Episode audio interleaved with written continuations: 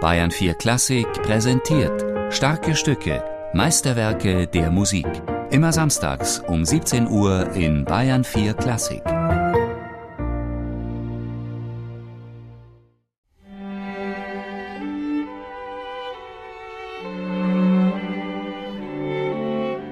Also für mich war das zum Beispiel am Anfang, als wir das geprobt haben, schwierig. Ich kam nicht weg von dieser Nationalhymne und dann erst, wenn man dann diese letzte Variation spielt, wo die wunderbaren Harmonien kommen, dachte ich mir eigentlich, so schöne Musik. Schade, dass es die Nationalhymne geworden ist. Im Ausland fühlt man sich manchmal sehr komisch, das zu spielen. Anja Lechner, Cellistin des Rosamunde Quartetts.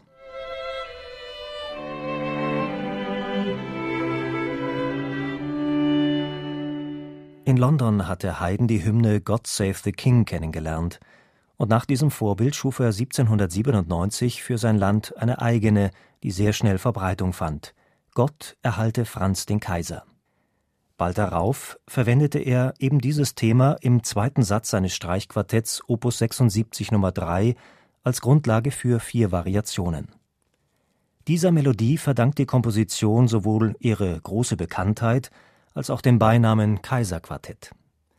Das Lied eignet sich wunderbar für die im Stile der Cantus firmus Variation angelegten Veränderungen, dabei bleibt das Thema selbst, der Cantus firmus, stets unverändert und ist somit symbolisch zu verstehen für die Unantastbarkeit des Kaisers.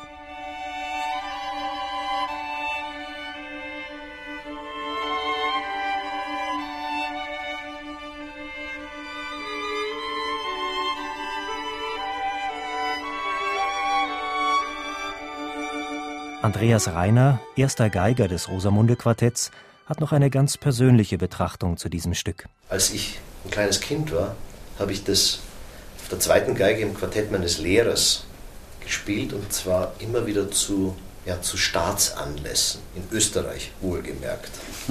Und das war so in den, in den frühen und mittleren 60er Jahren und da sind immer wieder österreichische Politiker wohlgemerkt beim langsamen Satz spontan aufgestanden, ohne es zu bemerken, dass die falsche Hymne war. Und es wurde dann wenig später verboten, in Österreich bei Staatsanlässen das Kaiserquartett zu spielen, um den Herrschaften die Peinlichkeit zu ersparen, aufzuspringen und die Hand an das Herz zu legen. Herrlich. Die sechs Streichquartette Opus 76 sind die letzten von Haydn in der traditionellen Sechserbündelung und gehören damit zu seinen letzten Quartettkompositionen. Nach ihrem Widmungsträger, dem Grafen Erdödy, ist die Serie auch als Erdödy-Quartette bekannt. Hier kommen Haydns Erfahrungen mit dem bürgerlich-öffentlichen Konzertleben in London zum Tragen.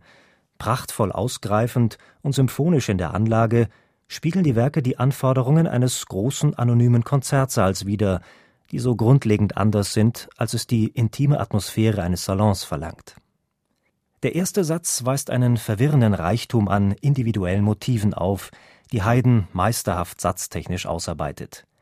Darauf antwortet der Schlusssatz mit bezwingender Ökonomie und Brillanz, zunächst dramatisch in c-Moll beginnend, sich dann aber zur Grundtonart C-Dur aufhellend. Dagegen kommt dem Menuett die Funktion zu, die Spannung des gewichtigen Variationssatzes aufzufangen